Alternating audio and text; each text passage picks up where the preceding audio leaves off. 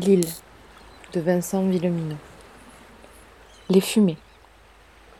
Quand nous lui apprîmes ce qui s'était produit au port, mon père termina son café rapidement, puis nous enjoignit de rester au chaud avant de rejoindre Françoise sur l'embarcadère. En sa qualité de premier adjoint, il pensait sans doute pouvoir être utile, ou en apprendre davantage. Il s'appelle Pascal, nous vivons seuls avec lui, dans la maison du bourg que la mairie lui loue à un loyer très convenable, pour qu'un infirmier puisse rester sur l'île. Seul, car notre mère est partie, sans donner de nouvelles, avec l'ancien maire, deux ans après ma naissance. On n'y peut rien. Papa dit en riant qu'on ne peut pas forcer les gens à assumer leurs erreurs, et que pour ma mère, nous étions sans doute quatre erreurs. Surtout lui. Ses yeux ne rient pas quand il dit ça. Il se débrouille avec nous et son boulot d'infirmier, sans âme sœur, sans aide, sans pension, même si Jean travaille l'été depuis deux ans chez Gérard, l'ostréiculteur, pour se payer tout ce qui n'est pas indispensable. Et même si, parfois, nous essayons tous les trois de le soulager dans les tâches domestiques. Restés seuls, nous constatâmes qu'il n'y avait plus d'Internet ni de réseau téléphonique. Mais cela arrive parfois pendant les tempêtes. Cela ne nous étonna donc guère. Nous avions beau avoir vu le Pertuis aussi serein qu'un lac, nous ne pouvions nous empêcher de considérer les choses ainsi. Si la liaison en bateau était coupée, c'est qu'il y avait une tempête quelque part, forcément. Nous nous raccrochions au seul motif connu. L'unique question que nous évoquâmes entre nous, si je me souviens bien, ce matin-là dans la cuisine, ce fut celle de savoir si les choses pouvaient durer quatre jours. Quatre jours de congé au sortir des vacances et si Jean risquait de ne pas pouvoir rentrer pour le week-end. Ce fut Luna qui en parla la première. Elle adorait notre grand frère, au moins autant que moi. Comme six des sept lycéens de Lille, il était reparti la veille à l'internat de son lycée à Rochefort. Ils font tous ça, ils préparent chaque dimanche leurs bagages pour une semaine d'absence. Ils reviennent les vendredis soirs. Ce n'est pas obligatoire, mais personne n'a très envie après les quatre années de collège, de continuer à partir avec le premier bateau et rentrer avec le dernier. Ainsi, mon frère aîné, Jean, et cinq des autres jeunes gens que nous appelions les grands depuis notre petite enfance allaient nous manquer. Nous n'aurions pas de chef. Mais à ce moment-là, nous n'y pensions pas très sérieusement. Le week-end semblait très loin. Notre père n'était pas rentré du port quand nous rejoignîmes les copains, deux heures plus tard, sur la place du sémaphore. N'allez pas imaginer une place pavée. C'est une grande étendue herbeuse, entre le bourg et les batteries de lances du calvaire qui masquent la mer. C'est là que l'hélicoptère de la sécurité civile atterrit en cas d'urgence. Là qu'on espéra le voir se poser, durant quelques jours. Cela aurait signifié qu'il restait un recours quelque part. Tous les copains étaient là, toute la bande, Simon, qui est en troisième avec Luna, et à qui elle s'intéresse un peu trop ces derniers temps selon moi, Hugo et Maxence, mes condisciples, et Michael, qui est entré au collège à la rentrée.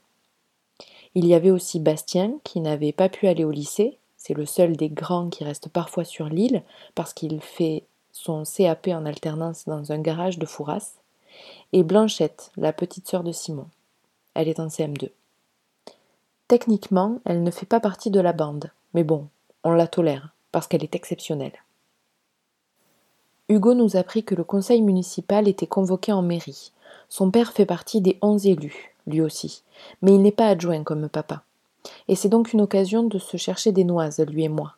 Une fois Hugo a carrément prétendu que papa se tapait Françoise et que c'était à leur histoire de cul qu'il devait sa place d'adjoint. Alors je lui ai cassé la gueule. Peut-être parce que je pensais qu'il avait raison peut-être parce que je regrettais que ce ne soit pas le cas. Nous discutâmes quelques minutes de ce qui pouvait bien se passer. Nous n'en avions aucune idée, mais ça n'empêchait pas d'avoir un avis. Puis nous décidâmes d'aller dans la forêt, à l'autre bout de l'île. Le temps se couvrait et nous y serions davantage à l'abri de la pluie comme d'une éventuelle tentative des adultes pour nous rapatrier dans nos maisons respectives. C'est à quatre kilomètres, mais nous avions tous nos vélos. Pour gagner notre domaine, il faut remonter l'île du sud au nord. Une fois quitté le bourg, on longe à main droite les bassins ostréicoles de Gérard, à main gauche le Pré Joli, une sorte de lotissement où nous habitons, la famille de Simon et la nôtre, nous sommes voisins depuis toujours. Puis on suit l'anse des coquilles, on traverse encore deux ou trois lotissements de résidences secondaires, d'apparence modeste mais qui valent une fortune sur le marché de l'immobilier. Ensuite, on échappe au regard. Soit on entre dans les marais, c'est le nom du lieu dit, même si on n'a jamais vu de marécage ici, soit on longe la mer par la pointe de Coupedon. Dans tous les cas, on est tranquille. On traverse des pâtures où les chevaux broutent, Titi et Axel, boulets flambeaux, de lourds percherons qui tirent les calèches de touristes l'été. Pas très loin, on rencontre James, le poney décoiffé qui a son caractère et donc un enclos pour lui seul. Pas loin non plus, les dix vaches très noires de vieux Maurice. Elles sont nouvelles, arrivées depuis cet hiver seulement, et puisqu'elles seront vite mangées, on n'a pas pris la peine de leur donner des noms, nous autres. À part ces herbivores, il n'y a personne au nord de l'île.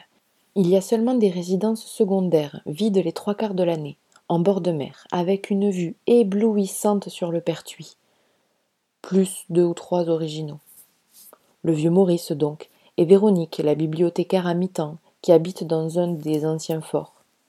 Il y a aussi la zone artisanale et agricole, une ancienne colonie de vacances grillagée, entourée de barrières et déserte aux trois quarts, malgré les efforts de Françoise pour attirer des entreprises sur l'île.